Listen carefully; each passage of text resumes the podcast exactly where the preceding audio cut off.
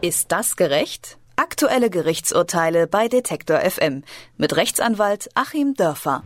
Kartonschädel, aufgeschwemmter Mausepaul und Regenbogenhaudegen. Das gehört alles ins Repertoire der Beschimpfungen von Weltkolumnist Matthias Matosek. Die kann man kreativ oder unpassend finden. Verboten hat man ihm sie jedenfalls nicht. Im Dezember 2014 aber hat er einen Publizisten als Antisemiten bezeichnet und landete vor Gericht. Der Kläger wird vertreten durch Rechtsanwalt Achim Dörfer, der aber auch die andere Seite kennt. Autorin und ehemalige Grünpolitikerin Autorin Jutta Diefurt bezeichnete den Verleger Jürgen Elsässer in einer Talkshow als glühenden Antisemiten und bekam prompt eine Unterlassungsklage. Dörfer berät sie. In unserer Serie Ist das gerecht? spreche ich nun mit ihm über die Problematik des Antisemitismusbegriffes. Guten Tag, Herr Dörfer. Hallo, Frau Müller.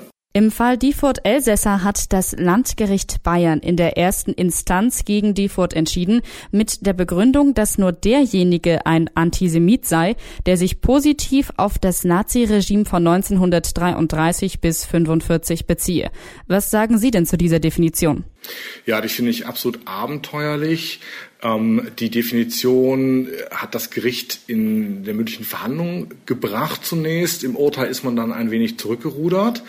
Dennoch hat man sich überhaupt nicht die Mühe gemacht, den momentan sozusagen zeitgemäßen Antisemitismusbegriff mal zu klären und das Oberlandesgericht bewegt sich jetzt in dieselbe Richtung. Es gibt ein Schriftstück vom Oberlandesgericht, wo sie den Antisemitismusbegriff aus dem Duden Fremdwörterlexikon und der vorletzten Ausgabe aus den 80er Jahren des Brockhaus entnommen haben. Und so funktioniert es natürlich nicht.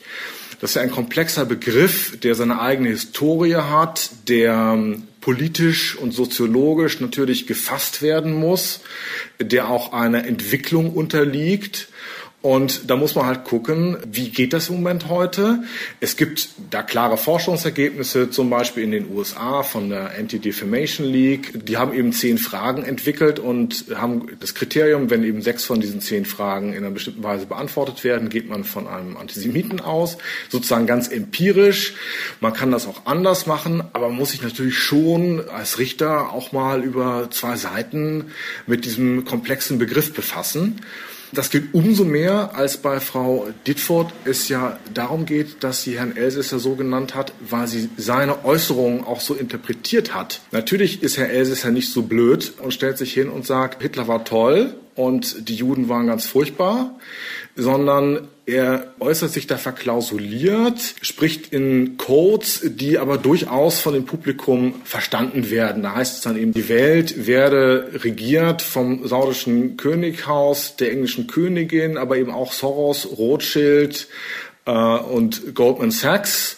Und wenn dann eben mehr als die Hälfte dieser angeblichen Finanzkapitäne, die die Welt regieren, Juden sind, weiß eigentlich jeder, was gemeint ist.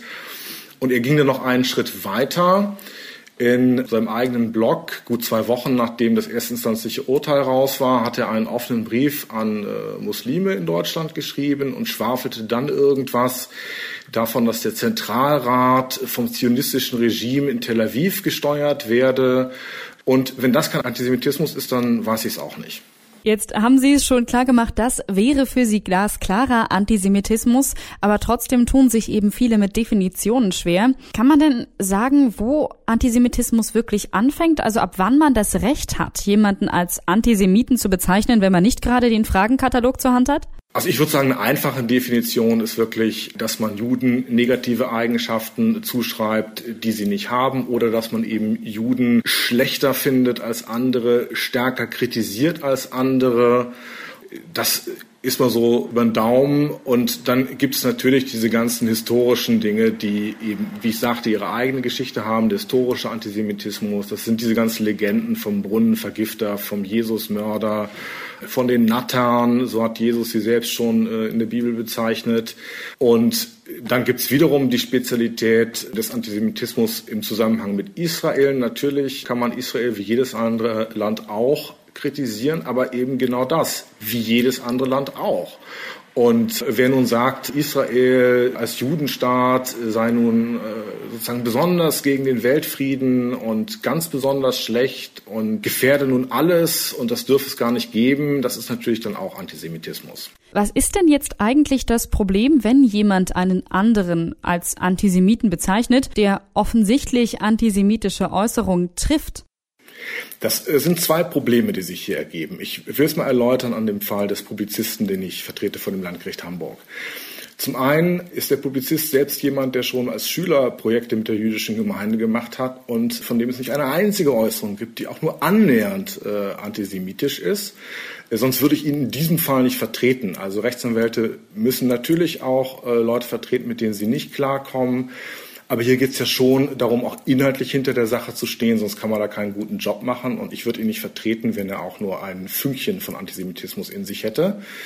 Und wenn man so jemanden jetzt Antisemiten nennt, hat das im Grunde den Zweck, ihn massiv zu beleidigen. Das ist so in gutbürgerlichen Kreisen eigentlich der gesellschaftliche Tod. Wenn jemand als Antisemit gilt und dem eben die Fäkalsprache oder sexuell anzügliche Beleidigungen zu ordinär sind, wie eben einem Bildungsbürger wie Herrn Matusek, der greift dann eben in diese Schublade. Das ist das eine, was daran absolut abzulehnen ist und unangenehm. Der zweite Punkt ist aber genauso wichtig und der betrifft eben auch Juden in Deutschland vor allem, weil natürlich Juden ein Interesse daran haben, dass der Antisemitismusbegriff sauber gebraucht wird. Der dient ja dem diskursiven Schutz, der dient ja dem der genauen Bezeichnung eines Phänomens, das man eben erforschen möchte, beschreiben möchte, bekämpfen möchte.